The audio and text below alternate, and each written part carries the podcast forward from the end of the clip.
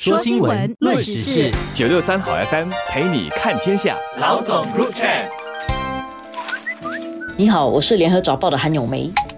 你好，我是联合早报的洪艺婷。今天我们来讲亚洲经济体行善指数里面啊，新加坡再次名列前茅了。这个报告呢，是由一个叫做亚洲公益事业研究中心哦所做的报告。他做二零二二年的行善指数啊，是针对了十七个亚洲经济体的两千两百三十九家社会服务组织展开的那个调查，发现呢，在这些组织在找钱啊、找资助方面啊，在新加坡来讲是比较容易的。跟新加坡一起并列的哈是台湾，去过台湾就觉得台湾社会是一个很 gentle 的一个社会，对吧？比较温情，比较多人帮助的社会。其实新加坡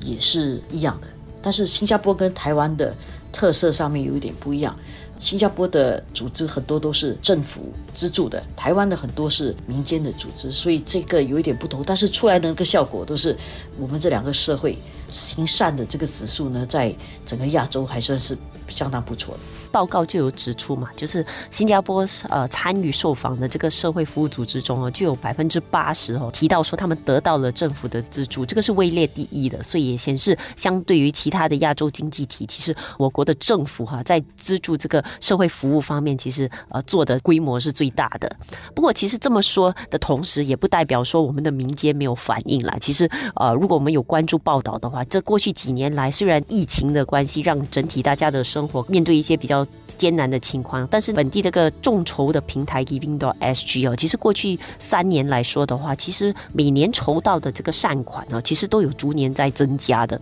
虽然我们说政府的帮助很大，但是我觉得新加坡整体社会的那个温情的指数也不可以漠视了。我们之前也在在讲说，新加坡要建立新的或者要重新再更新我们的社会契约嘛。然后其中一个很重要的东西就是，新加坡人现在更在乎我们社会是不是够会关怀别人，是不是一个比较更有温情的社会。其实这一点跟这个 doing good 啊，就是行善这件事情呢是有关联的。但是我觉得这个行善本身也不是说像我们一般的理解只是捐钱，doing good 是包括做好事跟做对社会有用的事情。所以这一点来讲，不只是捐钱，还包括是不是去做义务的工作，或者是加入慈善组织做，即使不是义务的工作，但是是一种当成自工作为一种置业，像这样的工作的人，是不是有足够的人去做，也是蛮重要的。我也看过一个报道哈，就有提到说，其实，在疫情期间嘛，可能一些出行有限制啊，当时是有更多的人啊报名在网上做义工，就是线上义工了。所以可能是因为有很多活动可能取消了，变成可能进行一些线上活动，所以那些义工也变成在线上进行一些这样的一些相关的社服的一些做的事情了。我觉得可能疫情就是已经比较缓解了，就是大家大家可能慢慢回归正常的时候，社会服务面对的另外一个问题就是你可能慢慢要怎么让呃。活动回归正常，然后怎么样再一次的让那些呃志工啊、义工啊等等啊，开始又再回到进行一些实体的活动了？因为我觉得很多人可能在线上久了，居家办公习惯了，线上很多活动在线上进行以后，要怎么让整个生活回到呃实体进行？呃，我觉得可能在社会服务的方面呢，也会相对的面对一些新的挑战呐。另外一方面呢，就是这些社会服务组织啊，它都碰到一个问题，就是很难请到人。一方面是一个收入的问题，另外一方面是一个 perception 概念的问题。很多人觉得说加入这样的组织，他的收入肯定不比私企高。所以虽然心里是很善良的，想去做善事，或者是觉得说有意义、帮助社会的事情，但是想到这个工作可能待遇不见得会比私企好，或者前景看起来没有这么明朗啊，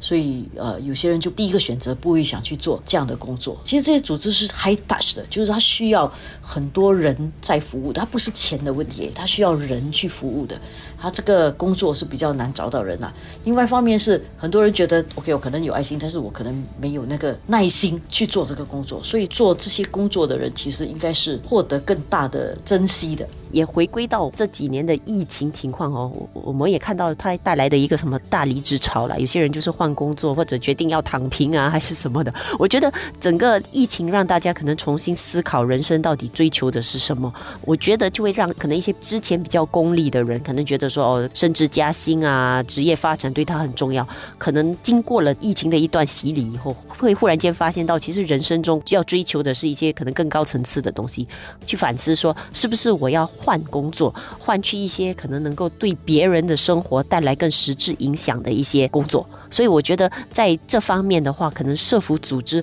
呃，经过这个疫情，也有一个新的一个契机了，可能会迎来一些转业的人，或者希望追求人生一些不同目标的人加入他们。说新闻，论时事，九六三好 FM 陪你看天下。老总 Group Chat。另外一点呢，做这个个二零二二年。行善指数报告的这个组织，他也发现到一点，因为这个组织主要研究的是亚洲的情况嘛。在过去啊，当亚洲不是很富裕的时候啊，其他一些外来的一些其他地方的一些资金也会进来帮助亚洲。但是现在其实整个世界面对一个衰退的经济走下行的趋势，而亚洲情况似乎比较不恶劣，所以外面的那些资金善款进来的会比较少。所以这个组织也希望说我们。亚洲自己要能够扮演一个一个崛起的亚洲，也要在这个资助和支持社会上面啊，也要能够有一定的提升啊，这样我们才会慢慢的可以让亚洲社会不只是行善的人多，而且行善的资源也够。